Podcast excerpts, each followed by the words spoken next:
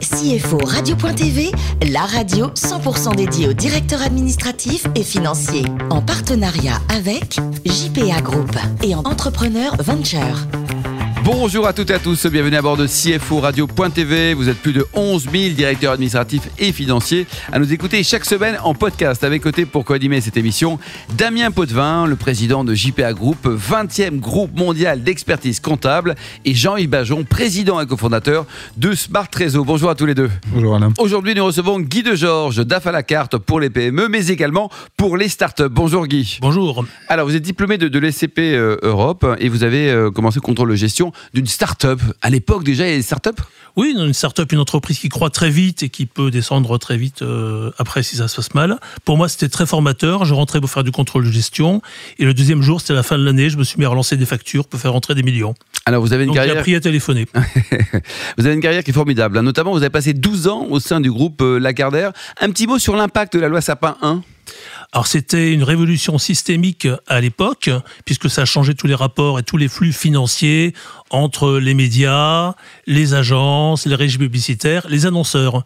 Donc ça a nécessité à l'époque qu'on refasse notre système et qu'on euh, revoie vraiment toute la manière de, de facturer et de vendre aux clients. En 2011, donc changement de, quotidien, j'allais dire. Vous, vous êtes dans la, la restructuration?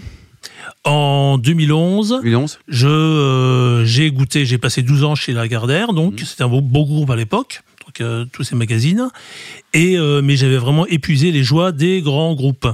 Donc j'avais envie de passer de l'opérationnel du côté PME. D'accord. Alors, vous avez quitté le monde de ceux qui se couchent tard pour aller aux avant-premières, pour arriver au- dans vos pays de ceux qui se lèvent super tôt, à 50 Voilà, pour aller sur les chantiers. C'était dans le BTP C'était dans les BTP, c'était dans l'agencement de magasins, donc un monde d'ouvriers avec des patrons autodidactes, très réactifs et très rapides. Oui. Alors, vous avez choisi aujourd'hui d'être DAF euh, à la carte, on va dire. C'est un vrai choix de vie. C'est un vrai choix de vie. Euh, à la fin de cette seconde expérience euh, de PME, il arrivait des, il arrivait des périodes où je m'ennuyais. Oui. Et donc j'ai décidé de tenter, de tenter autre chose. Donc j'ai choisi la liberté. J'avais un client avant de commencer et j'ai fondé euh, mon entreprise. J'ai choisi d'être indépendant avec un premier client. Et vous êtes heureux deux jours par semaine. Vous êtes heureux? Ah bah je suis heureux parce qu'en 10 ans j'ai vu du pays. Exactement. Euh, Damien? Oui, Guy, alors dites-nous tout. Vous êtes un peu euh, un samouraï de la comptabilité, de la gestion des problématiques. Vous arrivez dans des périodes de transition. Quelles sont vos premières actions quand vous arrivez sur place? On vire Ah. tout le monde. Alors quel samouraï? Non non parce qu'il y a quand même sept samouraïs. Il y en a sept. comme vous le savez, ont chacun un caractère différent. Donc euh, j'essaie de me comporter comme le plus sage euh, samouraï, qui est interprété par Takeshi euh, Shimura, celui qui se fait ranger les cheveux, qui dirige le groupe et qui apporte de la sagesse et du temps pour vite pour pour réformer. D'accord, donc votre première qualité, c'est l'écoute. C'est l'écoute d'abord, parce que chaque modèle est différent. C'est une excellente qualité. On peut pas avancer, même quand on est DAF, surtout quand on est DAF, si on ne connaît pas et qu'on ne connaît pas les problématiques. Vous faites un, un état des lieux, des données comptables, des données financières en arrivant? Oui, mais ça doit être rapide, puisqu'on est vraiment sur un tempo euh, PME, TPE, qui est différent de celui des grands groupes, voire même des grandes PME ou des ETI. Donc on ne parle pas de missions d'audit qui vont durer euh, un mois, deux mois, mais on est, euh, comme pour le management de transition, il y a quand même quelques, c'est pas du management de transition, mais on a quand même quelques points communs. On est sur, euh, sur, du, sur de, un tempo rapide. Donc il faut faire un premier diagnostic en deux, trois jours. D'accord, donc des conseils sur la gestion humaine, sur, sur ces diagnostics, comment vous arrivez, les Sur le- de chacun à détecter sur le, déjà sur le pilotage, retrouver le sens du reporting, retrouver le, euh, le sens du pilotage et de l'anticipation, qui manque, qui, manque, bouge- qui manque souvent. On est vraiment dans un champ de friche. Oui, je pense que vous pourrez le confirmer. Il y a beaucoup de sociétés qui ne font pas assez de reporting, ils n'ont pas assez de données en interne, quotidiennes, mensuelles, hebdomadaires Absolument. pour piloter. C'est bien ça. Donc vraiment, le conseil aujourd'hui, c'est de remettre ça en place et donc vous êtes là pour ça. Très bien. Euh, quels sont vos premiers conseils financiers en compta? Parce que vous êtes très techno pour les startups. Je suis généraliste, donc les conseils, euh, ça part dans le bon sens, c'est avoir les équipes nécessaires pour ne pas prendre de, de- de retard. On D'accord. arrive souvent sur des PME avec des, euh, des mois, des semaines, voire des mois de retard. Et à ce moment-là, c'est pas pilotable. D'accord. En termes de data aujourd'hui, d'intelligence artificielle, vous le voyez comment? Je vois, hum, je vois souvent, il y a une mode sur les data, il y a une mode sur l'intelligence artificielle. Donc c'est vrai qu'on a beaucoup de nouveautés et beaucoup de logiciels, logiciels qui sont euh, séduisants. Après, dans les startups, on a surtout une certaine précipitation à empiler les, les fonctionnalités, les systèmes les uns euh, à côté des autres sans les faire communiquer. D'accord, donc aujourd'hui, il faut remettre un peu de cohérence dans tout Voilà, ça, il faut travailler j'imagine. sur les interfaces. D'accord, des conseils à donner aux DAF qui sont un peu perdus entre tous les outils, parce qu'aujourd'hui, il y en a pléthore, il faut un peu euh, simplifier tout ça. Ben, c'est euh, aller voir leurs confrères et euh, voir auprès de leurs confrères ce qui marche, ce qui ne marche pas pour économiser quelques mois. Et qu'on fait, on peut les trouver où? À la DFCG. Bien sûr. Évidemment. Bien sûr. Ou entre les sept samouraïs.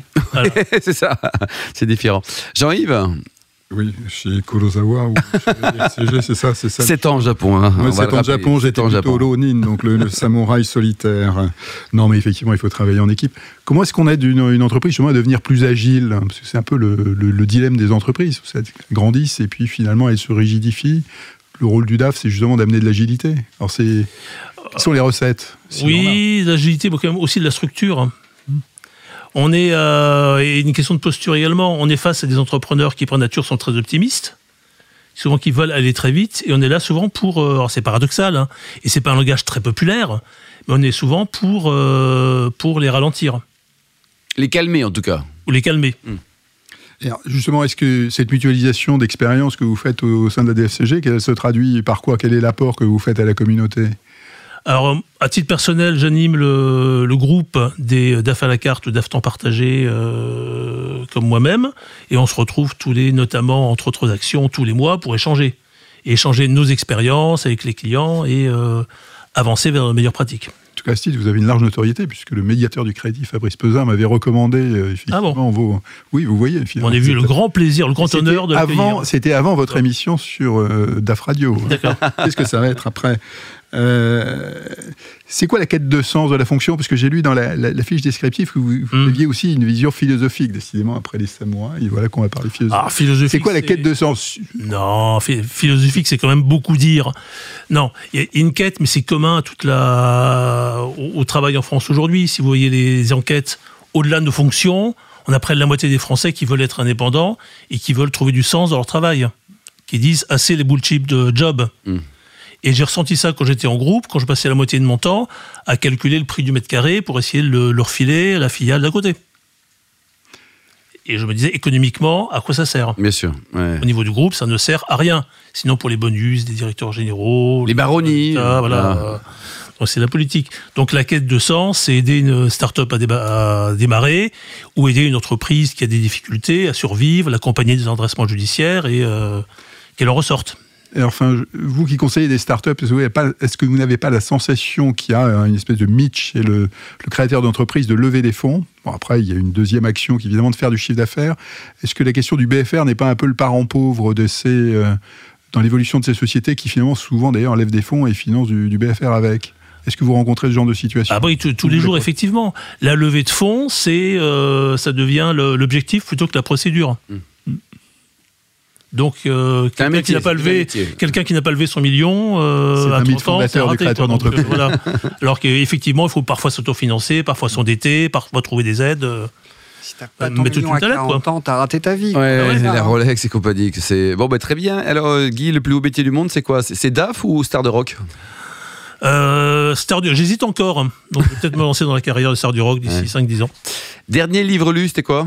Alors c'était Zola. Alors c'est- c'est gé- c'est génial Zola. Été le l'avant-dernier. C'était la joie de vivre. On voyait un gars qui lançait une start-up pour euh, exploiter les algues Ah oui. et en tirer donc avec une levée de fonds, euh, love money auprès de sa cousine et qui euh, qui ne faisait pas sa preuve de concept. L'autre bouquin, euh, l'œuvre, on voyait les, les, euh, les processus dans le marché de l'art sur la spéculation des cotes. Donc, euh, on n'a rien inventé depuis Zola, à mon avis. Et alors, côté voyage, euh, avec tous ces bouquins-là, vous allez du côté de l'Italie Vous adorez Rome? Bah, j'y étais il y a 15 jours, donc j'en ai encore plein les yeux, du Vatican à Cinecittà, Ouais. des étoiles partout. Qu'est-ce que vous aimez? La gastronomie, le vin, l'ambiance, les italiennes aussi. Hein Ah, elles sont sûrement très belles. Oui. Et bah, l'empilement des cultures. hein. Oui. On voit tout, des, des- de l'Antiquité à la Renaissance, c'est fascinant. Bon, alors c'est pas étonnant, mais pour terminer, mais vous adorez le yoga. Oui. Vous le pratiquez pour vous calmer ou pour vous énerver? Ah, je le pratique pour euh, pouvoir couper mon portable. Au moins pendant une heure et demie, euh, je suis obligé, je suis déconnecté, donc je peux réfléchir et, euh, et même ne pas penser. Très bien. Damien, ça vous tente le yoga ou pas? J'adore, hein, c'est yoga time. Ouais. Et vous, le samouraï solitaire, vous aimez le yoga ou pas? Moi, je cours mes deux heures en forêt le dimanche, ça vaut. Elle est en ça pleine m'étonne. forme, quoi. Merci en tout cas à tous les trois. Merci Guy, euh, Damien également. Donc Jean-Yves, un face numéro de CFO Radio. Merci. Point TV, on se retrouve mercredi prochain à 14h précise avec un nouvel invité.